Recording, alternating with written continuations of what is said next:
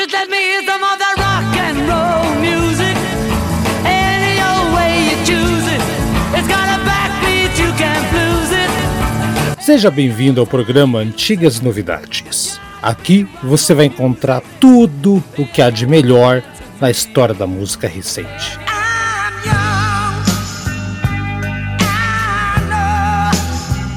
Jazz, blues, rock, pop ou qualquer outro estilo que vale a pena. Toda semana, um membro da nossa bancada escolhe o tema. E é aí que o bicho pega.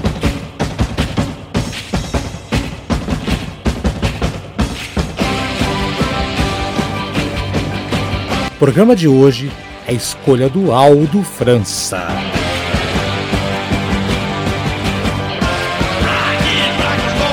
Lembrando que o programa Antigas Novidades é uma produção na pauta podcast. Cai o rei de ouros, cai o rei de paus, cai, não fica nada. Cai o rei de espadas, cai o rei de ouros, cai o rei de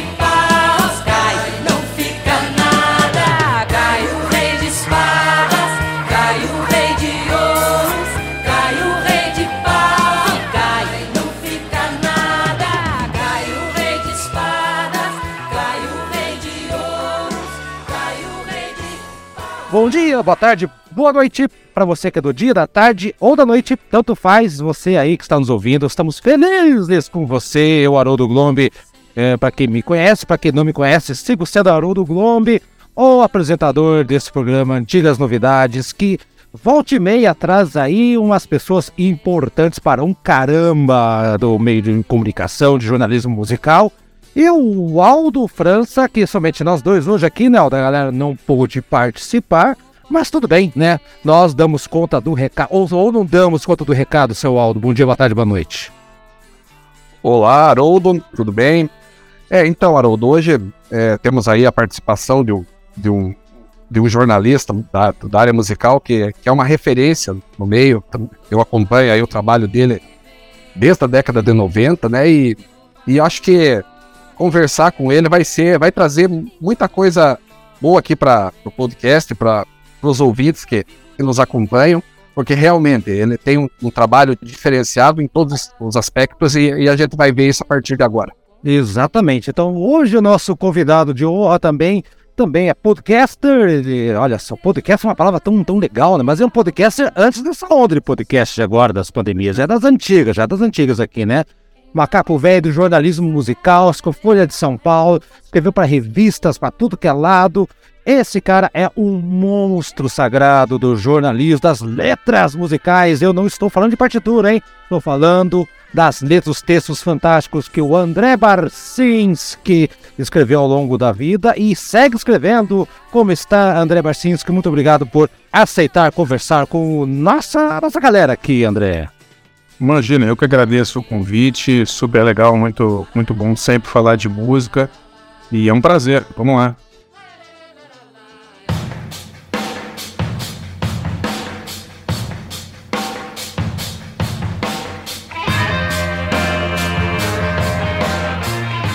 Seja membro do Antigas Novidades. Gosta de heavy metal, rock clássico, jazz, blues, o que tiver da boa música? Nós falamos aqui do nosso podcast no Deezer do Anchor em vários agregadores. Antigas Novidades traz boa música de verdade. A gente fala aqui desde Uriah Heep, Iron Maiden, Beatles, Legião Urbana, Os Mutantes, ou o que você quiser e imaginar.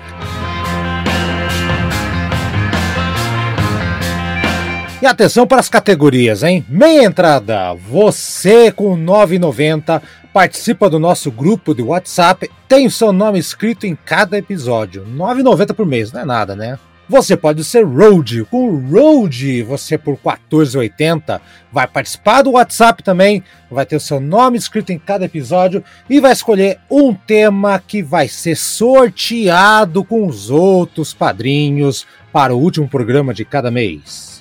Você pode ser guitarrista também. Você participa do nosso grupo de WhatsApp, tem o nome escrito em cada episódio e pode escolher não um, mas dois temas que podem ser sorteados para o último programa de cada mês. Você pode ser o supergrupo 22 e 50. Olha isso, além de tudo isso que eu falei, você ainda vai poder mandar um áudio dando seu pitaco, sua opinião a respeito do programa que você escolheu, se for sorteado, e depois de quatro meses vai ganhar uma caneca exclusiva do Antigas Novidades. Tá esperando o quê? padrim.com.br barra Antigas Novidades. O link tá na descrição. Vai lá, seja padrinho da gente.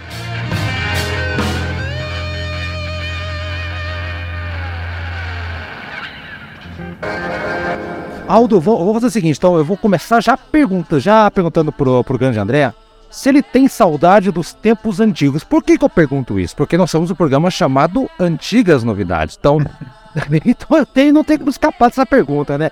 Principalmente, daqui a pouco eu já vou, já vou emendar uma pergunta outra na outra que eu ia fazer aqui. Principalmente na época do jornalismo impresso, né, uh, que, né, André, que era praticamente o único ponto de referência do jornalismo musical, no, no, na época que não existia internet, né? A rádio ainda tinha lá uma, né, sua relevância, mas tudo passava pelo jornalismo impresso. Eu lembro da Bis. E aí já puxo a pergunta para você se tem saudade e também daqueles fantásticos textos, né? Eu lembro de um texto teu que eu não sabia que era teu, eu, eu, depois de anos que eu descobri, que é aquela famosa resenha do Titanomaquia do Titãs, né? Que você usou uma análise com muito bom humor. E eu lembro que eu li essa, essa matéria, que eu sou um pouco mais novo que o nosso convidado, o pessoal, e Aldo. E eu lembro que eu li e fiquei, meu Deus, será que isso aconteceu mesmo? Sensacional! E é isso que, para mim, a minha opinião, que tá faltando hoje, o tipo de análise é, com coisas pessoais, com humor, provocar, né? Nem que o cara rasga a revista no palco. Hoje não tem como rasgar a internet, então não tem problema. E aí, seu André, como é que tá essa história pra você? Tem saudade daqueles bons e velhos tempos do jornalismo impresso de redações ou como é que tá hoje? Olha, é, sobre esse tema específico, eu tenho sim, porque eu acho que piorou muito, né? É, algumas coisas, eu de algumas coisas eu não tenho saudade. Eu acho que a gente está vivendo um período é, de muita facilidade, por exemplo, de acesso à informação, é muito mais fácil hoje trabalhar, por exemplo, com pesquisa para filmes ou livros e tal, porque você tem um acesso muito, muito maior. Ah. Mas, cara, se você me perguntar sobre jornalismo impresso, se eu tenho saudades, eu vou dizer que sim. Porque ele está numa crise muito braba, né? Eu acho que a gente é, teve grandes jornais, grandes revistas no Brasil, que permitiam a pessoas muito talentosas fazerem um trabalho de muita qualidade, davam um respaldo financeiro e logístico para os jornalistas e para as jornalistas, né?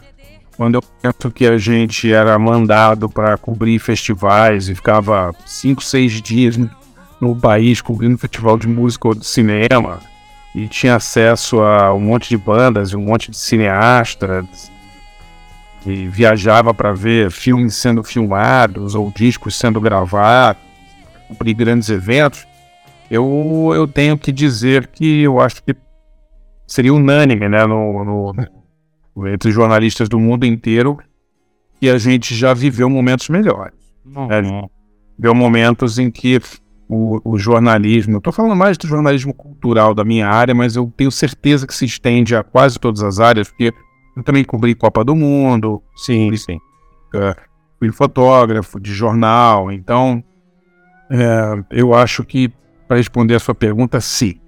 Jornalismo impresso, jornalismo de uma maneira geral está passando por uma crise muito braba e eu tenho saudade, sim, do período em que a gente podia viver disso, né? A gente podia.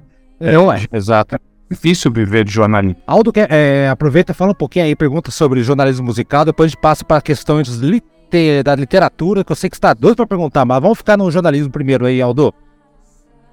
É, eu também lembro, lembro com saudades daquele período. É, como o André bem falou, claro que existem facilidades que a gente não pode abrir mão. A gente também não pode ser aquele saudosista bobo, né? Que tudo era melhor no passado, né? Porque isso não é uma, não é uma verdade. É, agora, que existiam é, textos é, melhores. Por exemplo, eu lembro do, do, do, da BIS, por exemplo, os textos do, do Zé Augusto Lemos, as, as, críticas dele, eram muito boas. O, o, o, chamado Scott, né, que vocês lá da revista se, se referem a ele dessa forma. E, e os, teus te, os teus textos também, as tuas, as tuas matérias. Eu lembro de uma em especial que você fez junto com o André Forastieri, quando vocês estiveram com o Joey Ramone, que foi muito legal. Aquele, aquele bate-papo que vocês tiveram com ele, né? Tiveram o cara na, na, na Rádio Brasil 2000, se eu não me engano, né? Foi 91, Aldo. Foi 91 isso. Porra, e daí vocês passaram a noite lá com o cara discotecando lá, colocando colocando músicas lá dos anos do final dos anos 60, lá, lá músicas bem lá do B mesmo. Porra, isso aí foi uma matéria assim que marcou muito. E a gente, claro, hoje em dia não tem mais é, revista impressa, exceção feita a, Road Crew, que é uma revista de uhum. segmentada de metal, não existe mais revista impressa de música no Brasil. Mas, porra, de alguma forma, o jornalismo musical não poderia ser mais relevante mesmo na internet, André? Cara, ele, eu, eu, assim, é difícil, é difícil para dizer, porque eu, eu, não acompanho tanto mais, entendeu? Porque, é, assim, as coisas que eu gosto, eu tenho, sei lá, três ou quatro fontes que eu acompanho, mas eu não sei se eu seria a pessoa ideal para falar sobre é, atual estágio do jornalismo musical na internet, porque eu não tenho paciência para ficar acompanhando, entendeu? Porque é tanta coisa, porque quando as pessoas perguntam assim, ah, a música piorou, o cinema melhorou, o que você acha e tal, eu, eu acho basicamente o seguinte: música, cinema, literatura, essas coisas não melhoraram nem pioraram. Existem pessoas super talentosas, artistas talentosos, escritores talentosos, cineastas talentosos. Existiram antigamente, existiam, existem hoje. O que eu acho que piorou foi a indústria do entretenimento.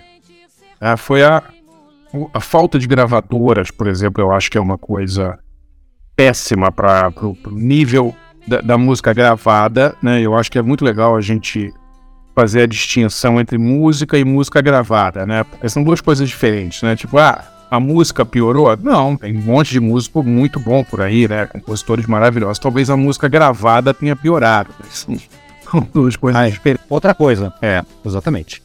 Agora, a, a mesma coisa, ah, o cinema. Será que não existem diretores e diretoras talentosas? Claro que existem, existem muitos.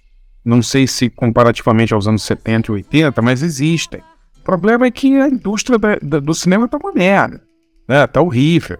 Os streamings, é, via de regra, patrocinam filmes que não, não me interessam, ou não interessam ao público mais adulto. Né? Eu tenho certeza que o público-alvo deles não, não é mais pessoas da minha idade. O alvo os streamings hoje, prioritariamente, são crianças e adolescentes, né?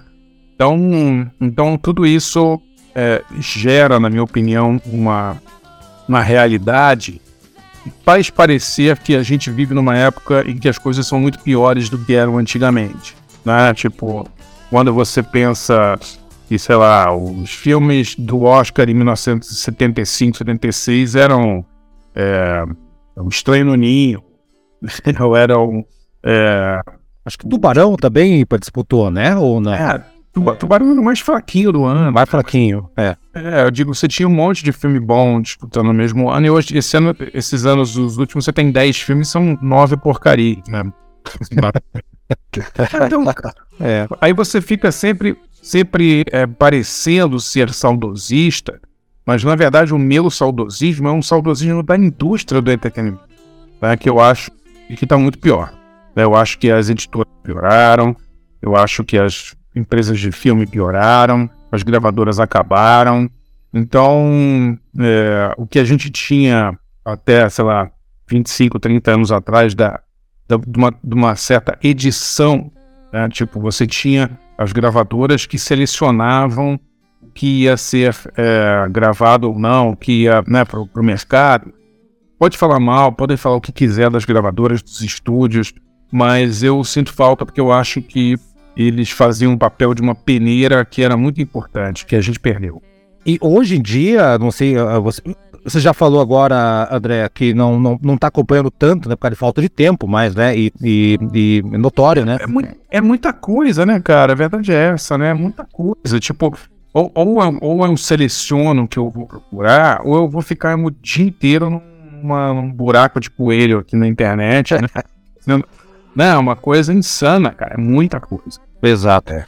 É, é, que nem é buscar filme em streaming. Você perde mais tempo procurando do que assistindo e curtindo, né? Talvez seja. Exato. Né, Exato. reflexo. É, mas, mas, é uma, mas é uma coisa enganosa, né? Você tem uma seleção gigante 98% lixo total, né? Que você não consegue assistir, né? Quando os streamings assim que eu vejo mais como consumidor são streamings que não tem, eu tô falando de filme, tá?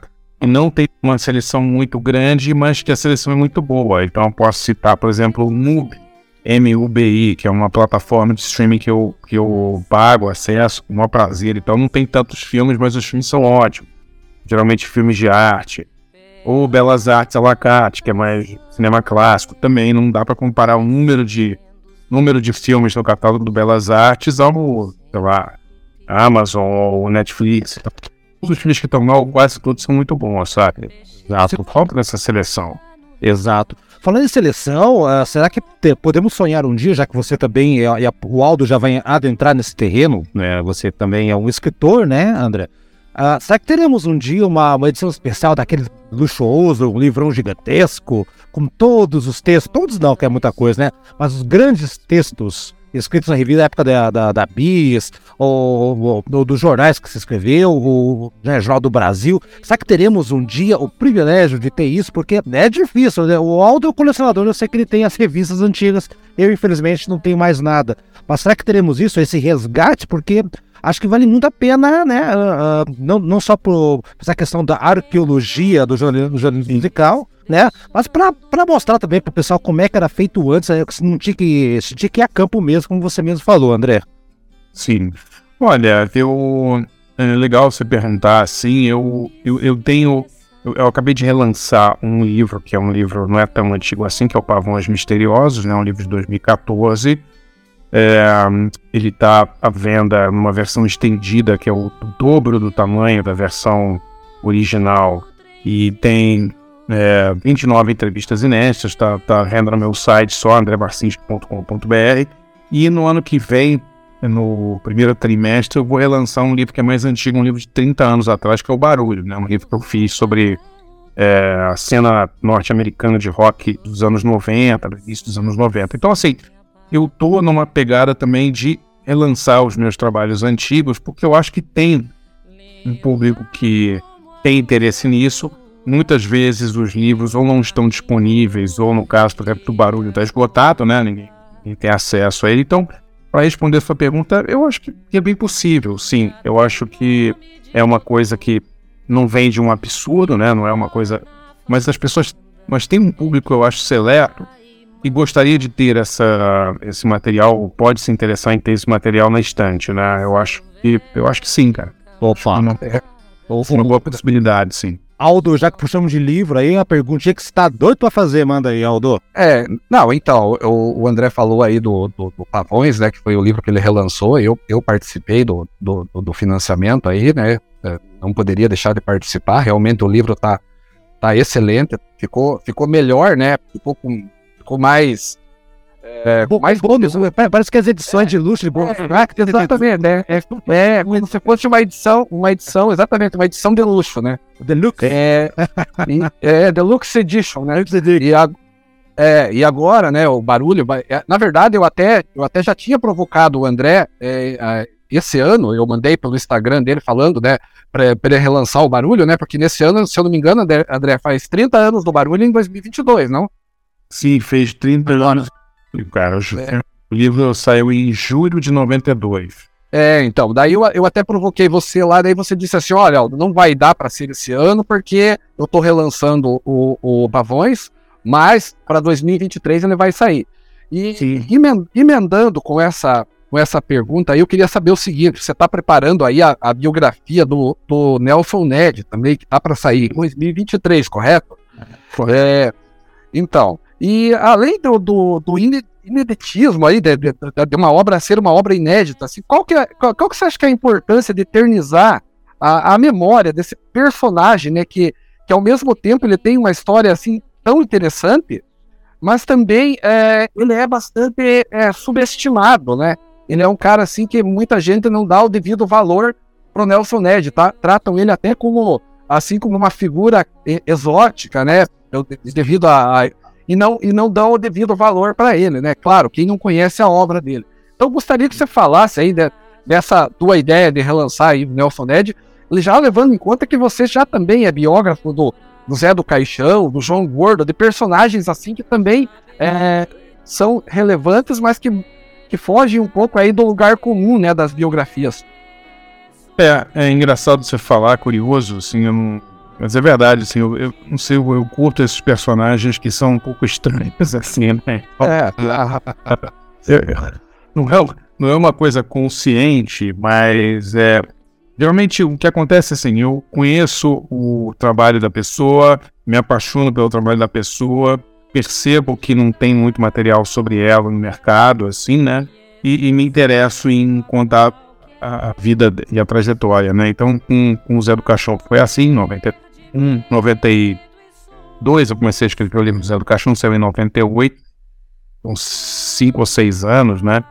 O Gordo também é a mesma coisa, né? Que é um cara conhecido, mas é, o João Gordo, né? Do Ratos Porão. Mas e, a figura dele é mais conhecida do que a história dele, digamos assim, né? É. E o, e o Nelson Ned é um caso, é, eu acho ainda mais extremo, porque ele, ele foi o artista brasileiro mais famoso no exterior até pelo menos entre vai, 1970 e 1985. Ele era mais famoso que o Roberto Carlos no mundo latino, né? Ele era muito grande, assim. Cantar em estádio, estádio de futebol no México para 40 mil pessoas, sabe? Ele era uma assim, as pessoas não têm a menor noção do tamanho dele. Ele cantou duas vezes no Carnegie Hall no mesmo dia. Porra! É, verdade. É, em 1974 ele fez uma. Ele ia fazer um show, esgotou em meia hora os ingressos e fizeram uma data extra, no mesmo dia. Quer dizer, o cara cantou no Madison Square Garden, ele cantou é, na Colômbia, tinha 12 mil pessoas para receber no aeroporto. Ele. Poxa. Não, é uma coisa é fora do normal. Na Colômbia, na, na Colômbia, desculpe interromper, eu sou casado com uma colombiana, né? Sou com minha, minha esposa, é de Bogotá. E eu lembro que quando eu fui para a Colômbia pela primeira vez e conheci meu sogro, ah, perguntei para ele, a pergunta que todo brasileiro fala, além do futebol, é, é qual outro artigo e música você gosta, que artista você conhece no Brasil? Eu pensando com a família Roberto Carlos, né? É. De fato, a primeira coisa que ele falou foi Nelson Ned. Eu olhei, o quê? Como assim? É, é impressionante, cara. Eu, eu, eu, tava, eu tava lendo agora uma, um livro da Joan Didion, né, grande, grande jornalista e autora americana, acabou de morrer, né, mas ela tem um livro chamado é, Walking Brand, que é uma coletânea de, de reportagens que ela fez nos anos 70. E tem uma reportagem que chama Em Bogotá, que é de 73, e é uma descrição dela de uma viagem que ela fez à Colômbia no início dos anos 70. É muito bonito assim o livro e, e, e, essa e essa esse ensaio dela, chamado em Bogotá, começa assim. Cheguei em Bogotá numa manhã nublada, é, 1973, e da, da, da, de todas as lojas saía a voz de um anão brasileiro chamado Nelson Temer. legal, cara.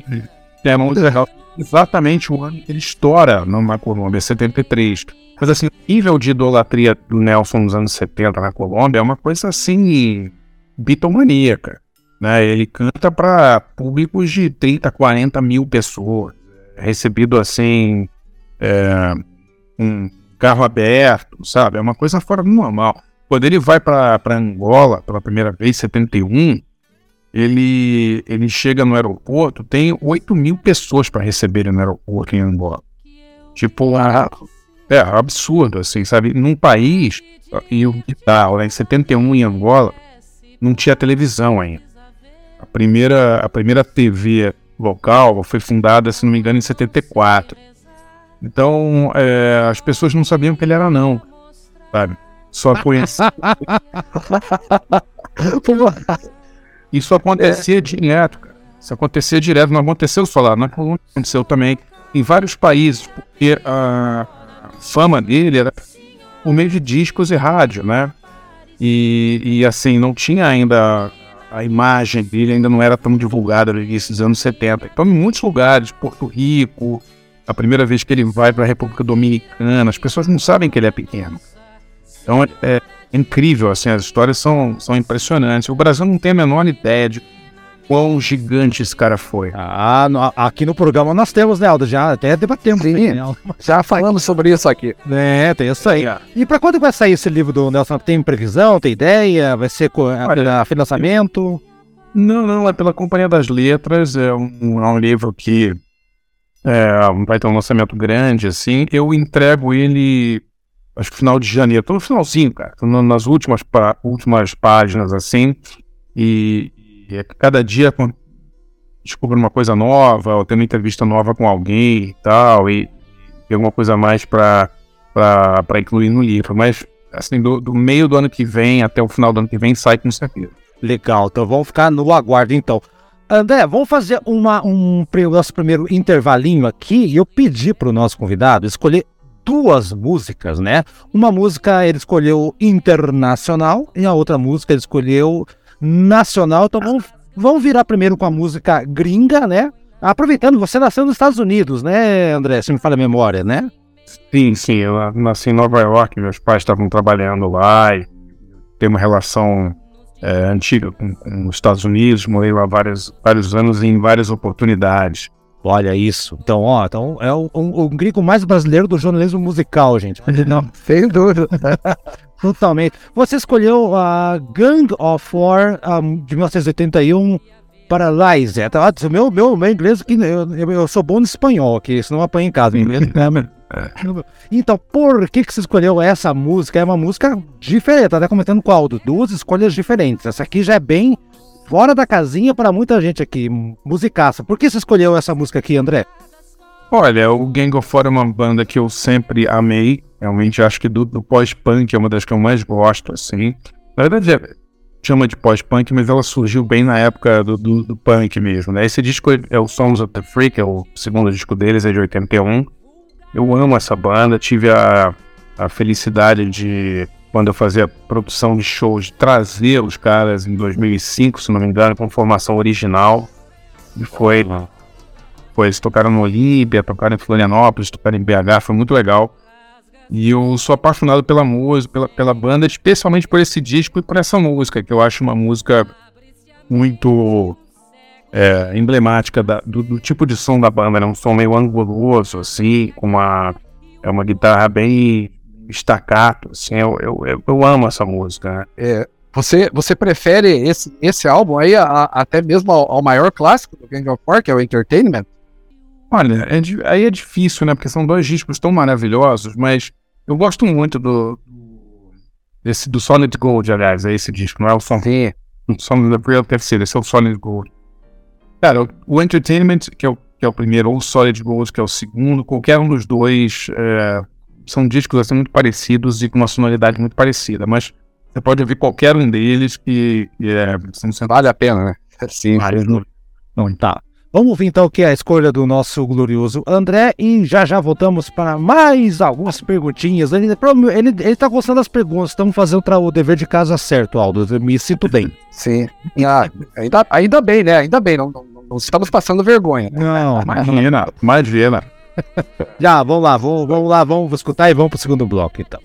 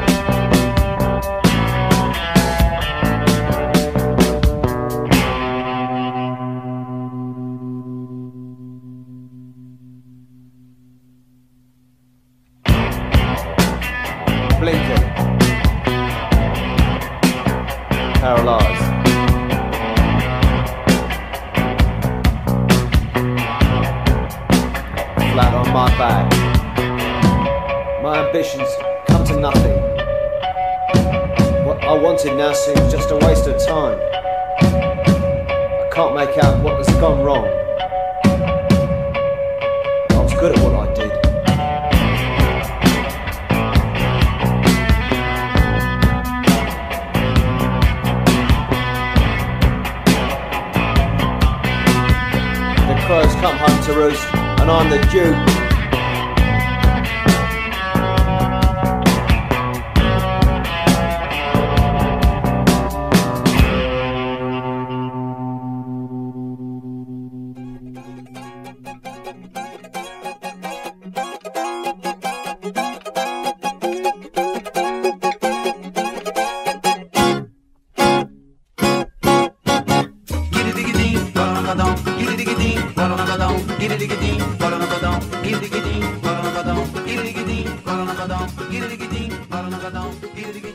Voltamos aqui com a nossa entrevista com o, o André Barcinski. André, vamos falar um pouquinho agora. Aldo, vou, vou, puxa, deixa o Aldo. Eu comecei o primeiro bloco. Onde está a minha educação, Aldo? Onde está a minha educação? Abra o segundo bloco, aí, vai, te vira aí, vai. Bora, manda ver. Não, na verdade, o André já falou um pouco aí da, da passagem dele pela, pela revista Bis, mas eu quero lembrar também de, de outros veículos de comunicação que ele passou e que não dá pra gente deixar é, em branco aqui no, nesse programa aqui com ele, né? Que é a passagem dele pelo Notícias Populares, né? Que foi também, eu acredito que deva ter sido um dos, um dos lugares que ele mais gostou de trabalhar, né? Por, pela, pelo pessoal, né? Pela, pelo, pelo estilo do jornalismo, né? O único que o Notícias Populares teve, né? O famoso NP, né? Para os mais íntimos. E também é, a, a coluna que você escreveu lá na revista Trip, né? A Chips de Salsa. Era uma coluna que eu esperava esperava com muito assim entusiasmo quando você mandava lá de Los Angeles, acho que você estava morando naquele período, né?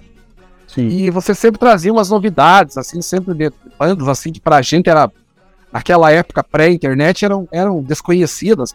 E a gente ficava babando por não poder ouvir, né? Porque era aquela coisa que naquela época era muito difícil a gente achar que lá o material mesmo era, era complicado, né?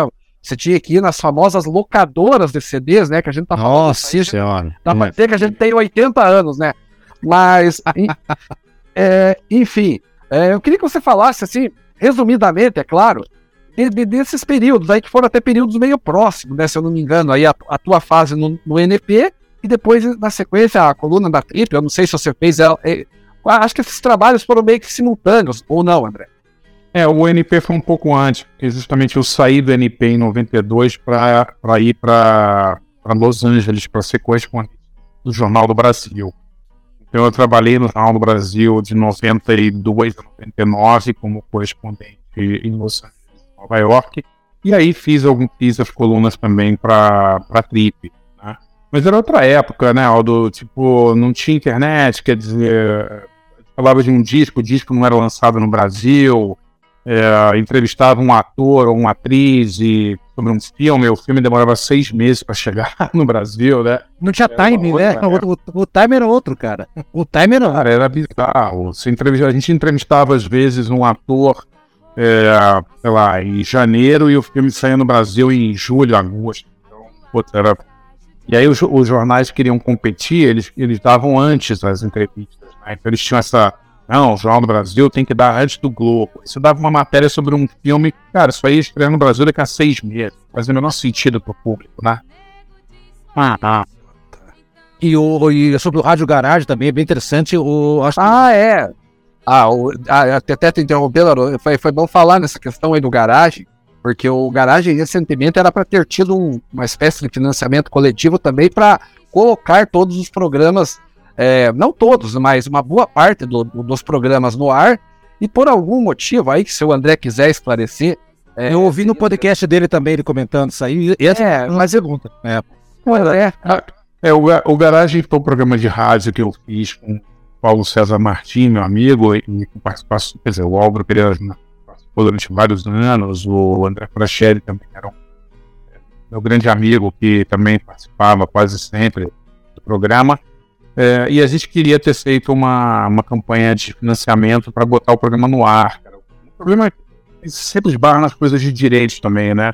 Porque você, pô, a gente entrevistou um monte de gente no programa, aí ia ter que ficar pedindo autorização das pessoas que a gente entrevistou, são, sei lá, 300 e tantos programas. E aí tem a questão também de você não poder é, botar no ar músicas né, inteiras, porque algumas das músicas têm problemas de direitos autorais. Cara, é uma complicação jurídica tão gigante que a gente acabou desistindo, sabe? Ô, falando aí, falando, pena, né?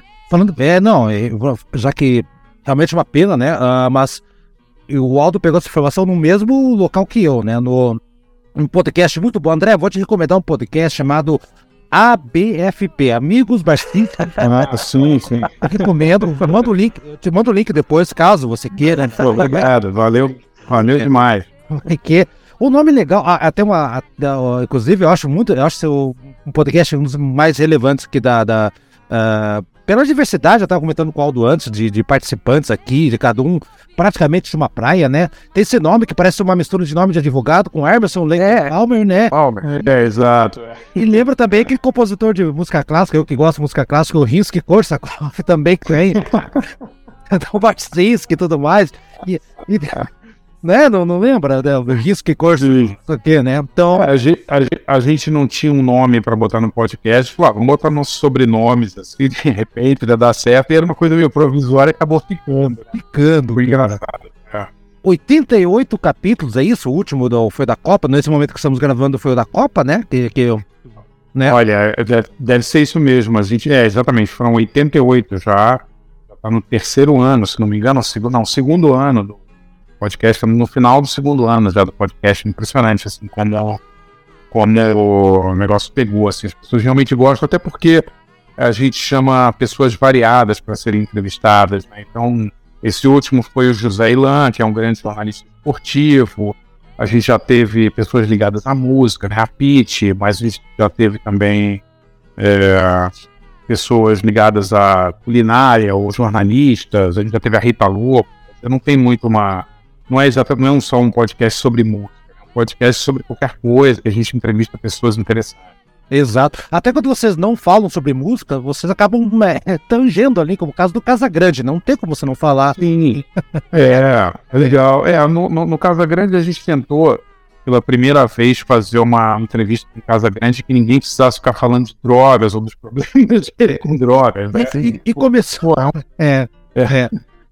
Todo, toda entrevista com o Casa Grande, coitado, né? É um cara tão interessante, tem tanta coisa pra falar, né? Mas é. entrevistas acabam sempre caindo no mesmo papo. Então a gente, é, a gente foi muito pro lado do futebol, pro lado da música, que ele curte pra caramba e tal. E ele é um cara político também, então não deu pra. Não, não dá pra não falar desse assunto, mas acho que ele curtiu o fato da gente é, tentar abordar assuntos sobre os quais ele não tem falado recentemente. E, e- e a experiência, a experiência do. ah, Desculpa, só eu terminar aqui, Aldo, daí já- te passo a bola aí. sim. A, a experiência do podcast é, é- é, comparado com o rádio, qual que é a grande diferença? É mais liberdade? É, evidentemente que não tem a questão do- dos patrocinadores, de, de horário, o programa é mais, mais quadradinho do rádio, dá essa liberdade. O, qual é, o, o que, quais são as grandes vantagens ou, ou- ou a grande satisfação de fazer num podcast, uma coisa que você tem total liberdade de quem você vai escrever, chamar para conversar, a, a, de tudo, até o nome do programa, você pode colocar o nome de, de advogados associados e tá tudo certo, e, e dá certo o negócio. Então, Verdade. faz um paralelo, assim, comparando com os tempos de, de, de rádio lá, da programa Garagem, com a coisa toda, com o atual momento do podcast. É, é, onde é que tá o, o grande pulo do gato, onde é que tá a grande delícia de fazer podcast para você? Olha, eu, eu, eu, assim, eu gostava fazer os dois, na verdade. Rádio eu gostava muito também. Em relação à liberdade, coisa de ser um formato livre e tal, no rádio, cara, a gente sempre fez, a gente nunca ganhou um centavo. Eu era uma coisa assim, completamente amadorística no bom sentido. Fazia porque era legal fazer, né? É, e, era, e, a gente considerava meio um hobby mesmo fazer o garagem, fazer os outros programas que a gente, nunca, te, nunca, pensou assim profissionalizar, fazer isso uma profissão. Todo mundo tinha a sua profissão. Na época, todo mundo trabalhava em jornais ou revistas, TVs e tal, e todo mundo tinha um emprego, né? Quer dizer, a gente ganhava. Jornalista já teve emprego nesse país, gente. O jornalista. Ah, exato.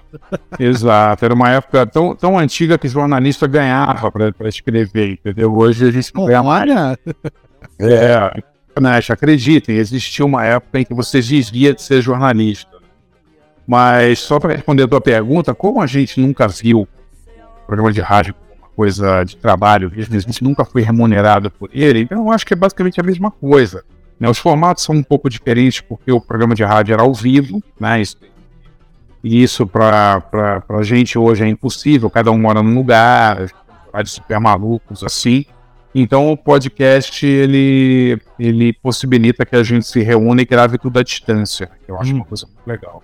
Maravilha, então. E, e ainda sobre podcast, quais outros podcasts você tem na tua. No teu, na tua.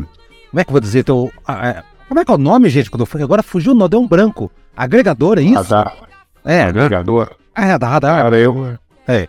De novo, cara, eu, eu ouço pouquíssimo. Assim, minha filha ouve muito. Eu tenho uma filha adolescente, ela gosta muito desses podcasts de, de crime, de casos policiais, ela ouve isso direto, entendeu? É, eu, cara, eu, eu- fico assim, abismado como as pessoas têm tempo de ouvir. Porque outro dia eu fui participar de um podcast muito legal, com Inteligência Limitada, que era do Vilela, um cara muito legal. Sim, sim. E assim, eu, eu até falei pra ele, eu falei, Vilela, eu obviamente já ouvi falar muito do, do teu podcast, vi pedaços e tal, mas, cara, é uma loucura, assim, o cara grava dois podcasts por dia. O meu podcast, eu, o qual eu participei, teve quatro horas de duração. Ma- Mas, ali, ali Quatro não é um podcast, é uma briga que eu tenho, porque ali não é um podcast, é uma, é uma, é uma live praticamente do YouTube que eles pegam um áudio, põem numa plataforma de vira podcast e chamam É. de podcast. Eu, eu, eu, eu, particularmente, eu prefiro podcast, eu considero podcast, que vem de iPod, né? iPod e Sim, casting, né? O que, é, o que é o áudio, que é o nosso caso, Só áudio, né? é, exato. Esse aí, um corte, e, e, na minha opinião, judia do, do, do convidado, cara. Quatro horas é, é demais. Mas não, foi, foi muito legal a experiência, o cara é gente finíssima, deu uma audiência, pelo menos pra mim, sim. Lógico. comparado a outras pessoas que ele leva não foi tão grande, mas pra mim fica ótimo. E eu tava divulgando pavões, então pra mim foi super legal. Mas eu fiquei abismado, cara. Eu achei que era assim uma coisa de uma hora, uma hora e. Começou a falar do tempo, eu falei, cara, qual é a duração média? Não que eu queira ir embora, nem nada, tá indo super bem. Ah, é. Falei, falei, falei, puta, como é Eu fiquei abismado como as pessoas têm tempo de. Ah, porque, pô, se ele grava do- um ou dois por dia dessa duração, né, cara? Que horas as pessoas fazem as outras Não, coisas? É Trabalha, 10, é 10 horas fora edição, fora tempo de edição. Nossa, é. é- É, não. Uma coisa louca, assim, É. cara. É. Mas eu, eu, eu, eu não sou a primeira pessoa pra indicar podcast, não, cara. Sinceramente, eu, eu ouço muito pouco, cara. Eu, me- meus dias, assim, eu, eu são dedicados só a escrever e trabalhar, de verdade mesmo. assim, Não é exagero. Então tá, Isso é isso, filme. e- então eu, eu vou indicar então esse AB, ABPFP, então tá aí a dica. Obrigado. Obrigado. E também o Antigas Novidades, que é um podcast bem legal também, dos caras de Curitiba. Bem Parece. maluco, bem maluco, bem maluco. Parece, é. É, vai. Parece. Aldo, manda bem então aí, Aldo, o que você quer perguntar? É, eu queria, eu queria ainda no, no, no programa Garagem, né, e, e trazendo aqui, fazendo um paralelo com, com- com o ABFP, que, que não deixa de ser uma, uma reedição do Garagem, né, já que são, os, são os- as mesmas pessoas, né, basicamente, só faltando lá o Fábio Nipoluso, aquelas, as outras- as participações especiais, né. Mas o, o, o que eu quero dizer é o seguinte: tem, assim, duas coisas, dois, dois episódios do, do Garagem, que não, não foi exatamente do programa, mas foi assim, através do Garagem, que eu, eu achei um dos episódios mais divertidos, que mais fez eu dar risada. Que foi a vez que vocês pegaram o Ian McClug, do, do Echo and the Bunnyman, e fizeram, promoveram o encontro dele com Alexandre Pires. Ele... Mas, mas isso, foi, isso foi totalmente por acaso. Pois é, aí não. E aí eu achei, eu, eu fico imaginando a cena, eu não sei se foi mais ou menos assim, que vocês chegaram lá e, e meio que falaram pro Ian McClung que ele, é, o Alexandre Pires era o, o Marvin Gaye brasileiro. Pô, André, sério? Não, cara, isso, ó, isso foi totalmente por acaso. A gente fez um programa com o Ian McCullough, que foi muito legal na rádio. E aí o programa, o programa geralmente era, era segunda-feira à noite, tarde da noite. E aí a gente é, saiu da rádio e a gente levou o Ian num clube em São Paulo, chamado Urbano. Era um clube que tocava black music, era um dos lugares que abria segunda-feira à tarde da noite. E, cara, a gente entrou no clube e tava o Ian Macu, o, o Alexandre Player lá. Pô, eu falei, cara, hum, a gente tem que promover esse encontro, né, cara? Aleatório pra caramba, hein? Foi completamente aleatório. Tem, tem foto na internet, viralizou, quer dizer, viralizou hoje, mas na época é, a galera ficou, a galera indie, né, cara? A galera não é, não é muito.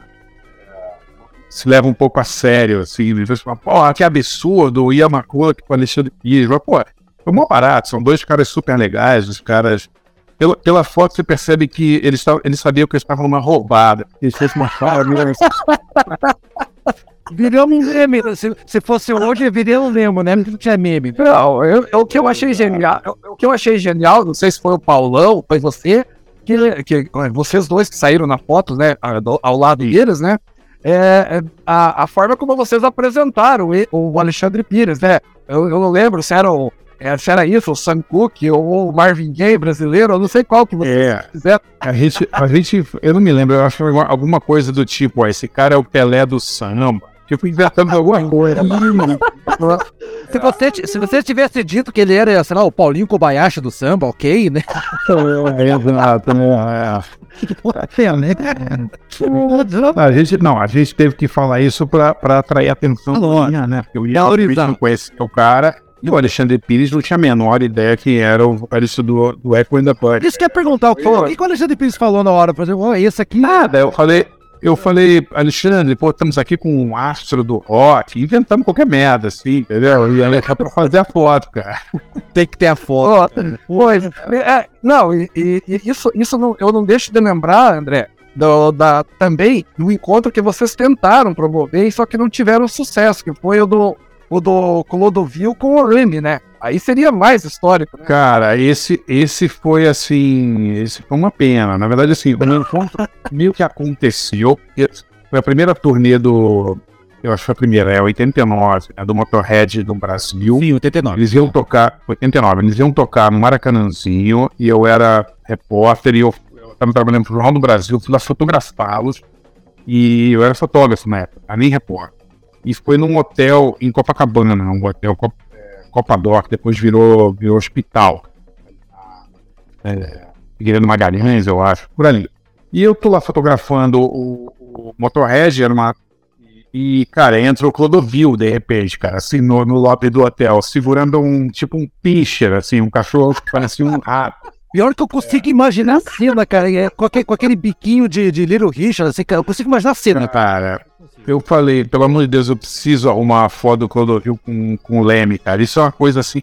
Aí, aí eu fui falar com o Clodovil, com, com o Leme primeiro, né? Falei, galera, é o seguinte, entrou aqui agora o Liberate brasileiro. Suas? É.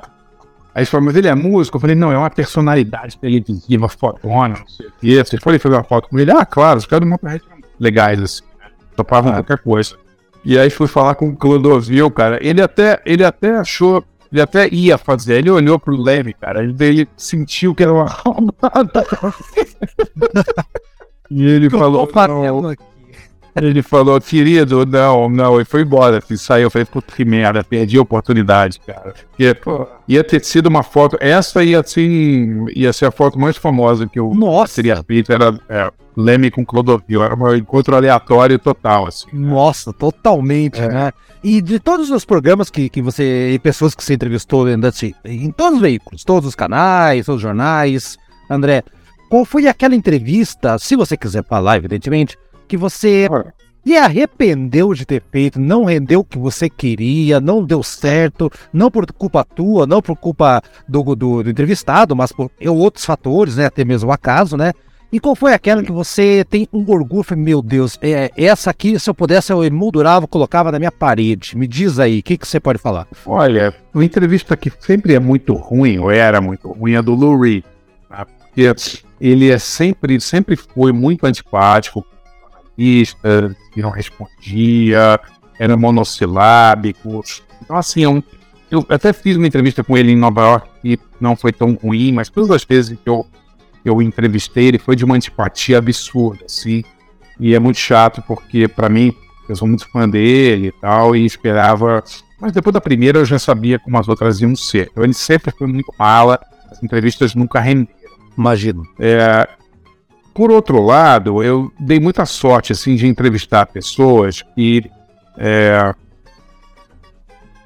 das quais eu era muito fã e que eu nunca tinha encontrado. Então, sei lá, a primeira vez, a única vez que eu entrevistei o Ray Davis, por exemplo, para mim foi uma coisa muito marcante. É, muito marcante. Era um disco solo que ele estava lançando nos anos 90 e foi uma entrevista assim que me marcou muito lá no Brasil. Fiz também o, uma que eu adorei foi o John Fogerty, né, do Creedence. Porra, também. Imagina. E, e esses são caras assim, que eu entrevistei uma vez só e me marcaram muito. Assim. Tem algumas pessoas que são sempre legais de você falar, tipo o Ozzy, é sempre muito engraçado. O pessoal do Kiss sempre muito engraçado e eles dão entrevistas ótimas, assim, sempre foram muito boas. É, eu fiz uma exclusiva uma vez com o Oliver Stone, que foi muito legal. E, é, na época daquele filme JFK. E, e eu não sei por que, como que eu consegui a entrevista exclusiva, mas foi tipo 45 minutos de entrevista, foi muito legal. Então, eu dei sorte, assim, sabe, de falar com pessoas que eu admiro muito. assim. Legal. É, é, André, pegando o gancho aí que você falou de pessoas que você admira, que você entrevistou, eu acabei lembrando agora mesmo de um caso aqui do, do, do Hit Blackmore, do The Purple, que tem uma passagem até bastante divertida também, que você, é, eu não sei se tem a ver com uma entrevista ou se foi alguma outra coisa, que vocês foram jogar um- uma pelada lá com eles, e daí gerou uma, uma- um caso até muito engraçado, que no final um repórter da Folha de São Paulo, acho que deu um carrinho nele, acabou... Não, o, mo- o motorista deu o carrinho nele. O motorista, o motorista, o motorista deu o carrinho, isso é muito irônico. É, não, foi, foi mais ou menos isso, né? O- Ele também estava sendo bem mala nesse, nesse, nesse dia, né? Foi. O de Purple é, uma- é um caso engraçado, porque os caras são os mais legais do mundo, todos. Pô, o Roger Glover, John Lord. Os caras eram muito gente boa, né? O Ian Pace, caras muito legais. Mas o Blackmore é um dos caras mais insuportáveis. E a própria banda achava isso. Então mandou o cara embora, né? Várias Pô, vezes. é, Foi, foi- foi, embora várias vezes. Exatamente, é. Esse, esse caso aconteceu, acho que foi em 91, primeira turnê da banda no Brasil também. E, e, assim, só demonstra também como a relação dos jornalistas com os artistas era mais, eh, digamos, livre, mais tranquila, né? Eu estava entrevistando o Deep Purple, eles iam tocar no ginásio do Ibirapuera, se não me engano. E aí, cara, eles comentaram comigo assim, ah, a gente queria muito fazer uma... jogar um futebol e tal. E, cara, a gente agitou e nós estamos num campo lá no, no Embu das Artes, um lugar aqui em São, São Paulo. E, cara, a banda foi. Entendeu? E aí a MTV foi lá cobrir, a Folha foi lá cobrir também. E eram combinados jornalistas e, e contra. Não lembro quem é, assim, né? Era meio misturado, assim. E eu acabei jogando no time com o Blackmore e com. Tem uma foto, se procurar na internet, você vai ver a foto. O goleiro era o motorista da Folha. Olha aí. É, o, E, e jogava bem o Blackmore ou, ou não era perna de pau? Era só na guitarra? Ah, não, ele, ele era bem ruim. Nenhum, nenhum deles ele jogava um hold de guitarra que jogava um pouco melhor, assim, mas eles eram todos muito ruins. Não que eu fosse um grande craque, mas dava pra ver que ele não jogava nada. Só que ele era, ele era banheira avançada. assim. Tinha, não, era um campo de society, então não tinha. Society de grama, era um campo lindo, assim. Não tinha impedimento, ele ficava lá na frente, assim, só recebia as bolas pra tentar fazer o gol. Aí, aí, aí tá fácil, né? Aí, Era insuportável, porque você não podia se dirigir diretamente ao cara. Você tinha que Nossa. falar com um hold de guitarra dele, um técnico de guitarra lá, que, que era quem passava as mensagens ao, ao Black.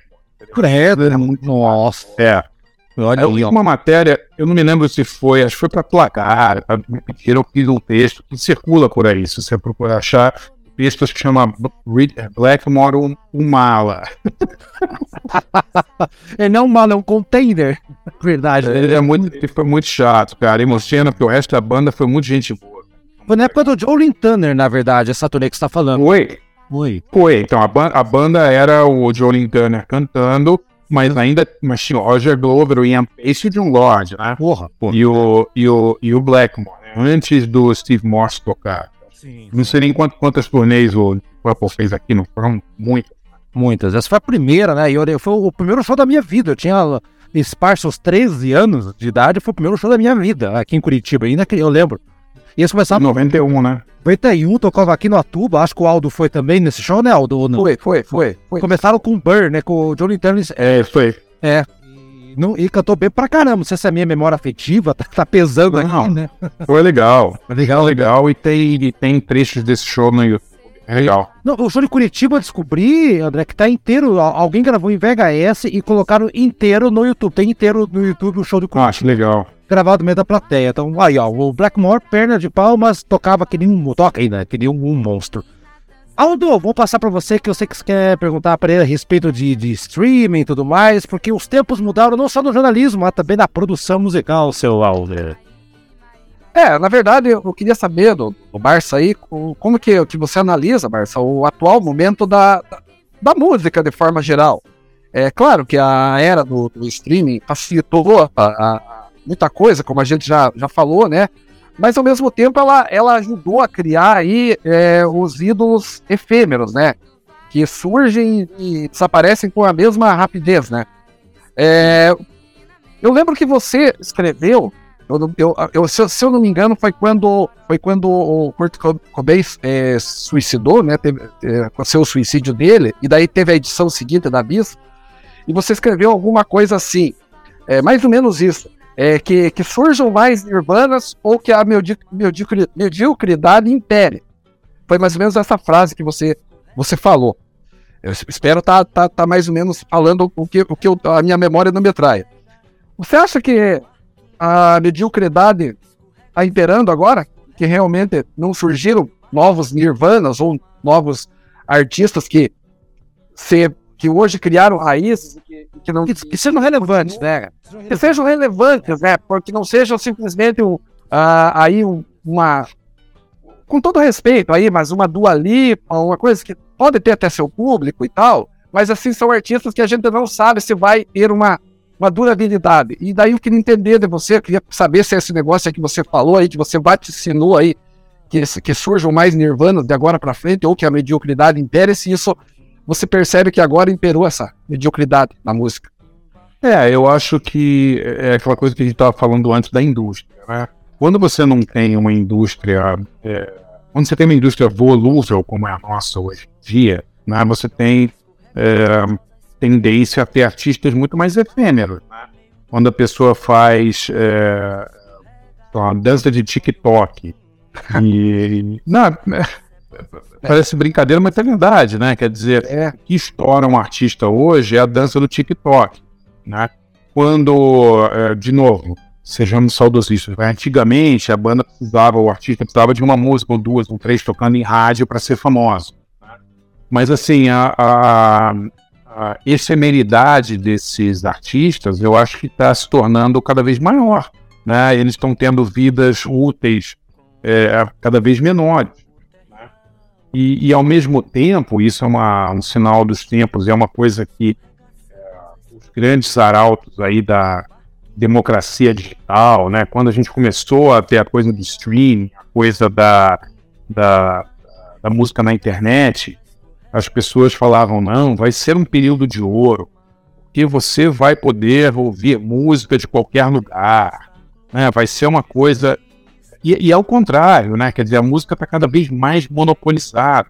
Né? A, a globalização deveria ser a possibilidade de você ouvir música de qualquer lugar, ou seja, o Aldo quer ouvir uma música da Nova Zelândia ou de Burkina Faso ou de Angola, né?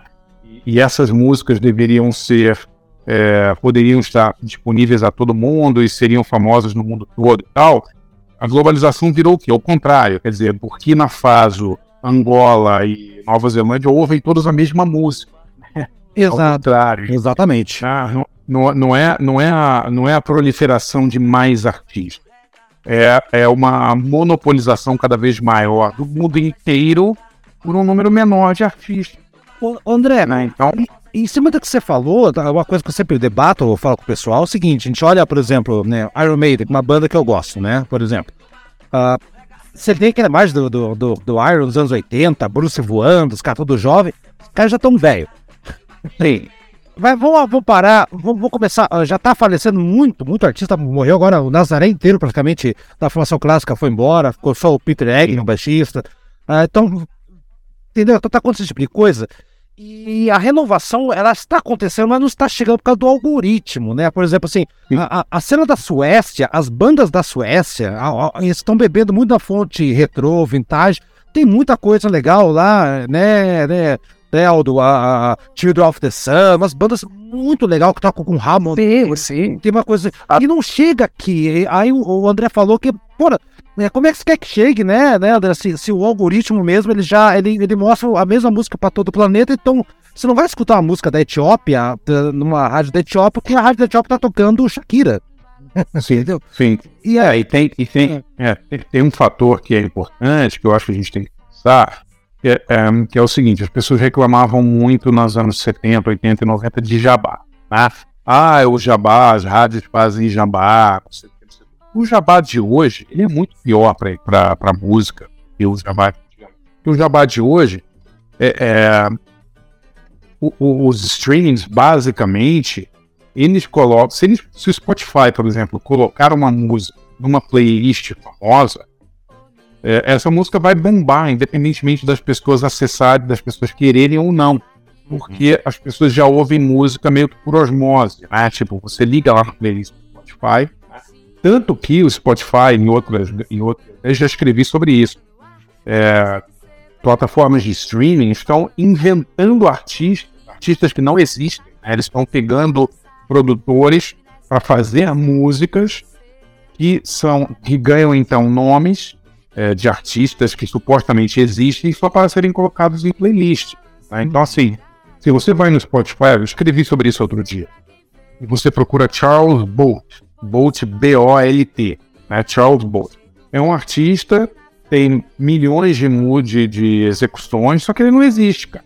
É, uma, é um trambique de estúdio inventado por um produtor conjuntamente com o Spotify, entendeu?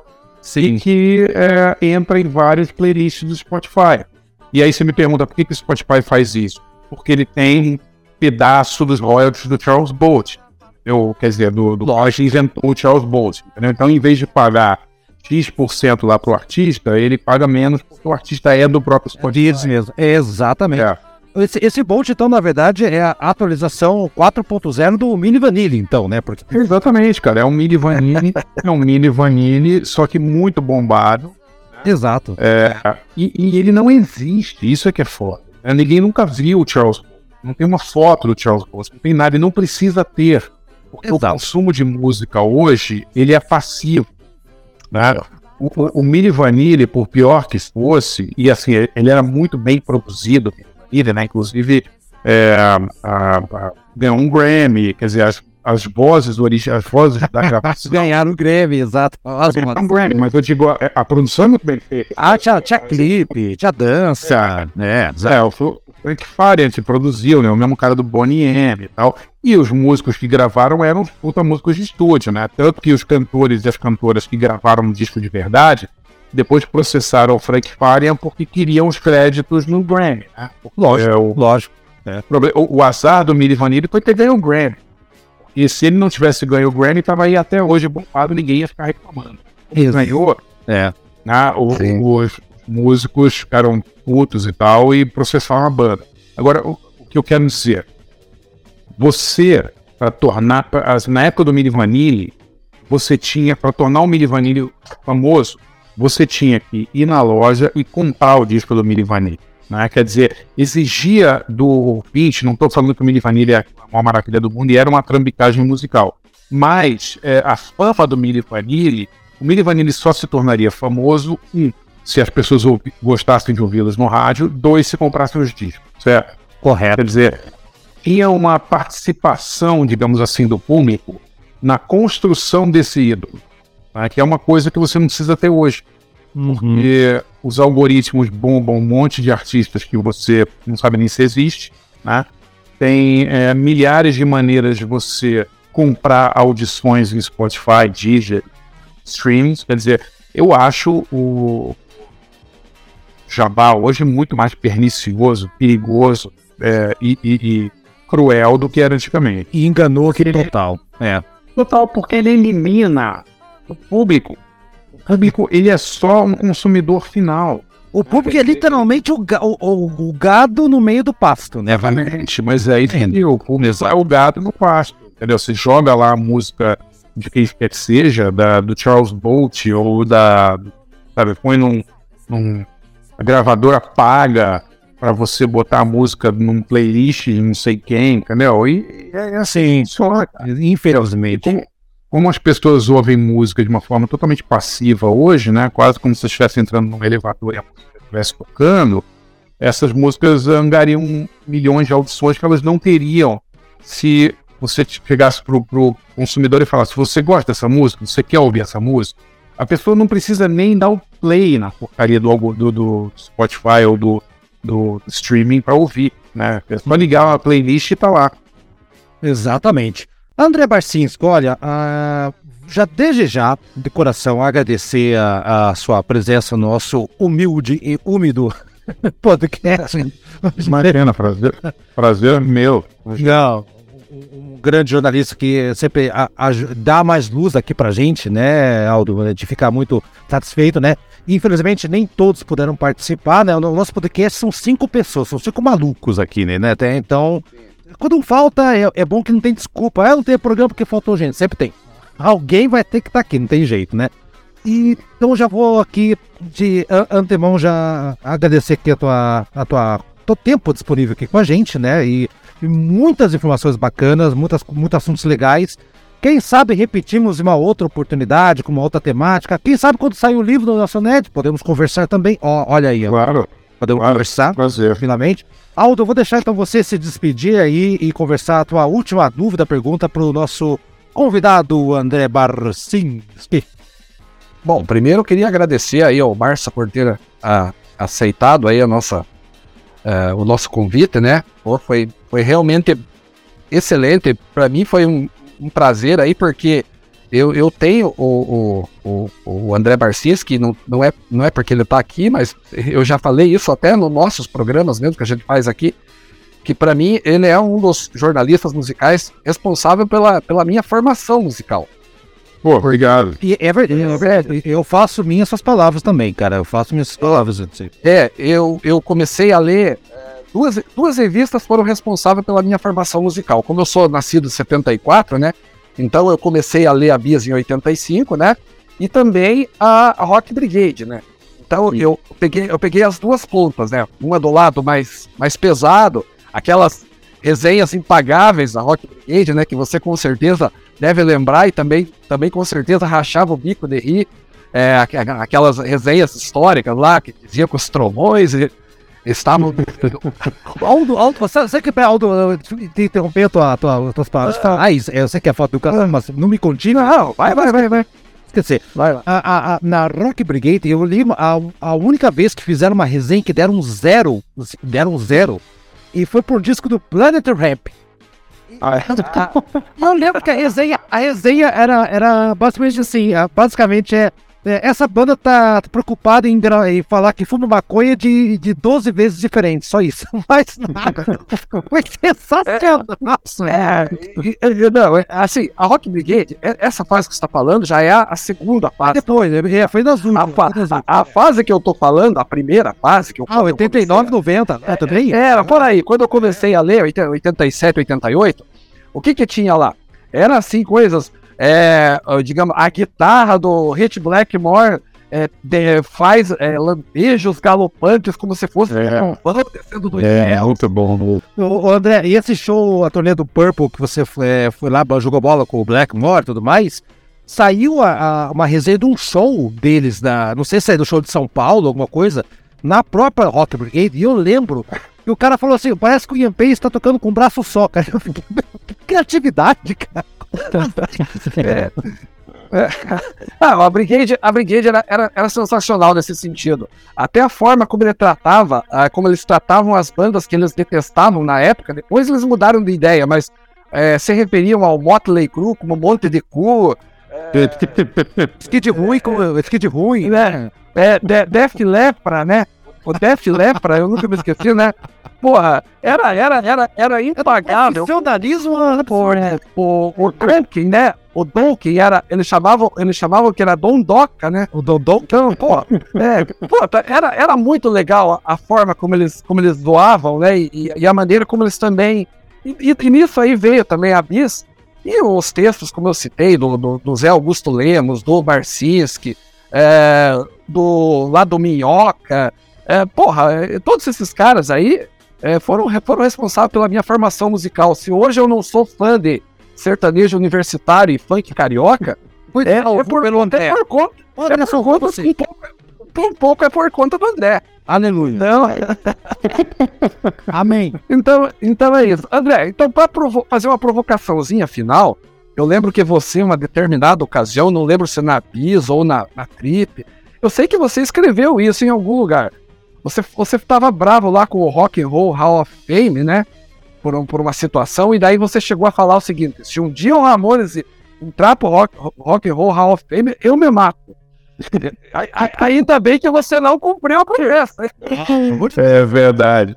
É Você verdade. tá cobrando isso, Aldo? Pelo amor de Deus, Aldo. Não vem com essa Não, história. eu tô tirando, eu tô tirando um barato porque justamente por causa da história, que eu lembrei disso, né? Que foi uma coisa assim que na época ele ficou muito chateado com a inclusão da menina.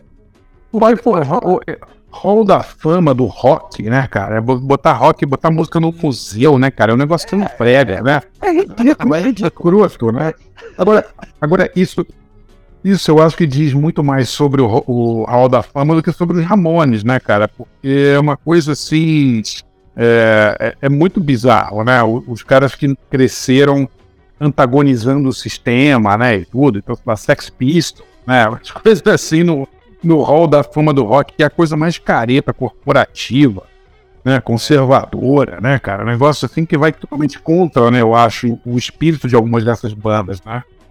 Sim. Mas é, é bizarro, ainda bem que eu não cumpri, ainda bem, ainda bem que os caras não estão essa, essa, Você tá, você tá falando, estão falando aí, eu tô lembrando do caso do, do Uriah Heep, do, do Ken Hazley, né? É, hein, Aldo?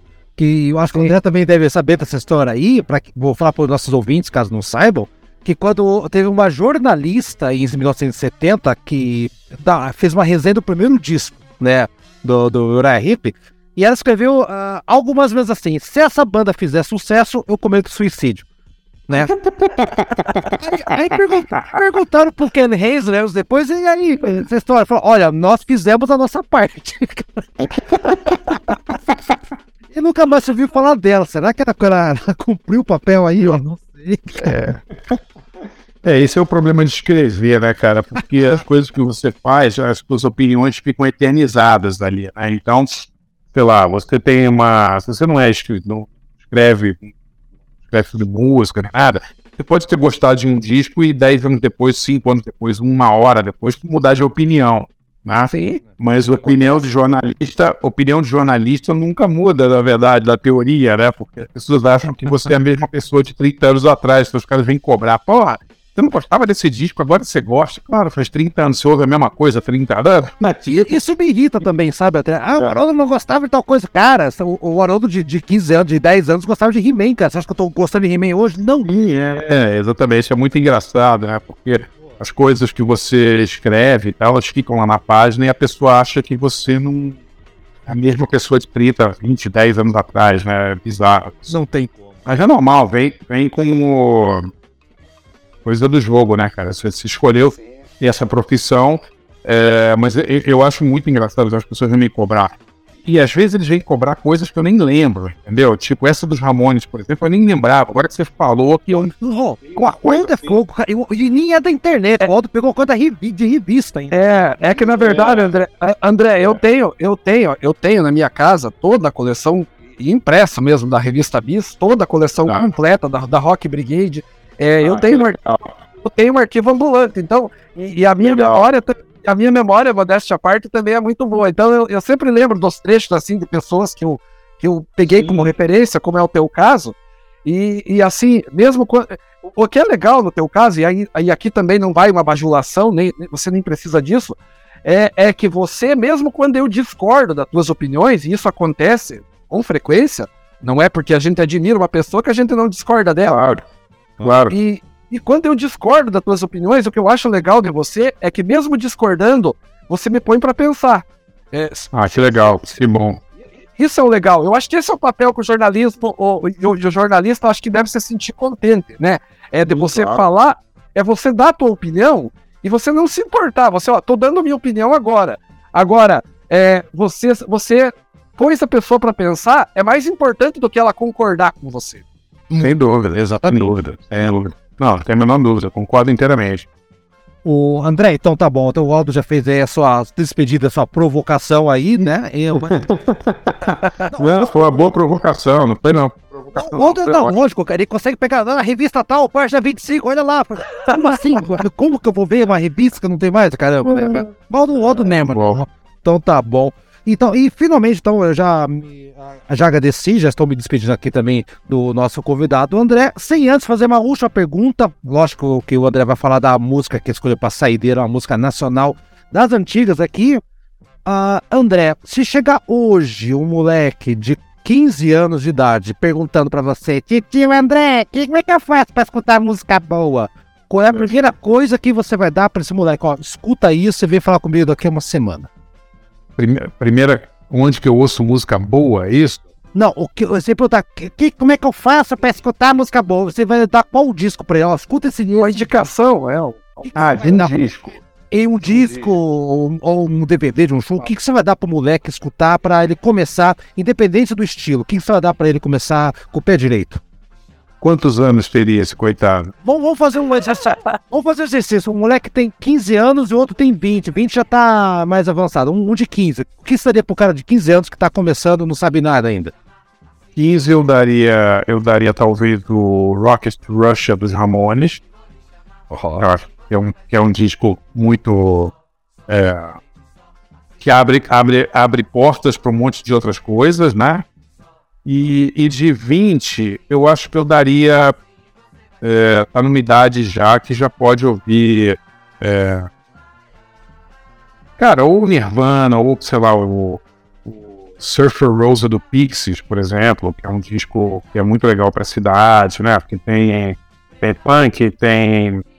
Boa escolha. Boa escolha. É, tem surf music, tem, tem muito tipo de som ali, uma, uma coisa meio indie, mas que é, abrange vários outros, vários subgêneros, estilos. Acho que seriam, seriam boas opções.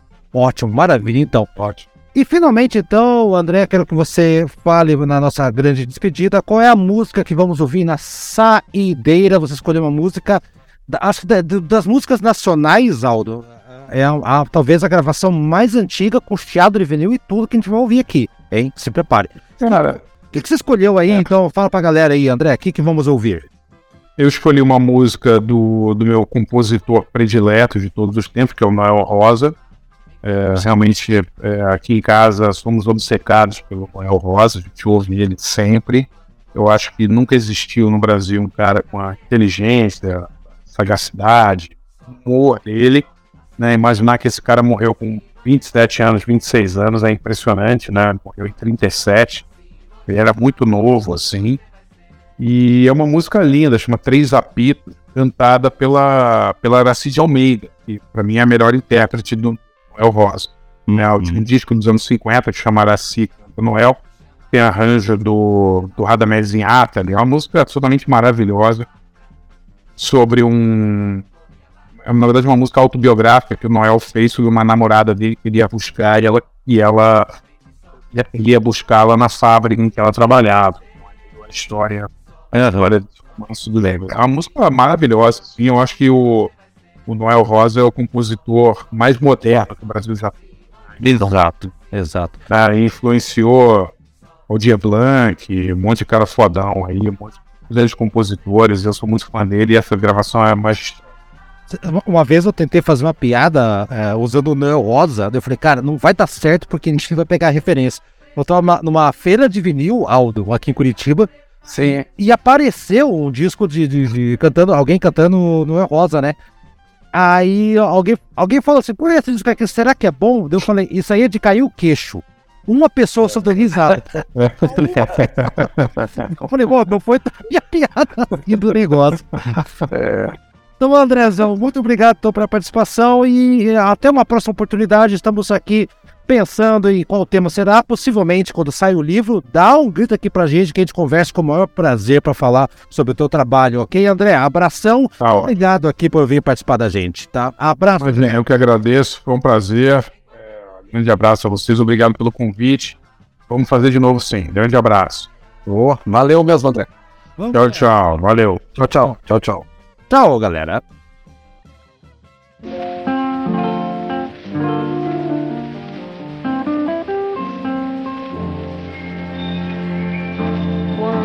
Quando o apito da fábrica de tecidos vem ferir os meus ouvidos, eu me lembro de você.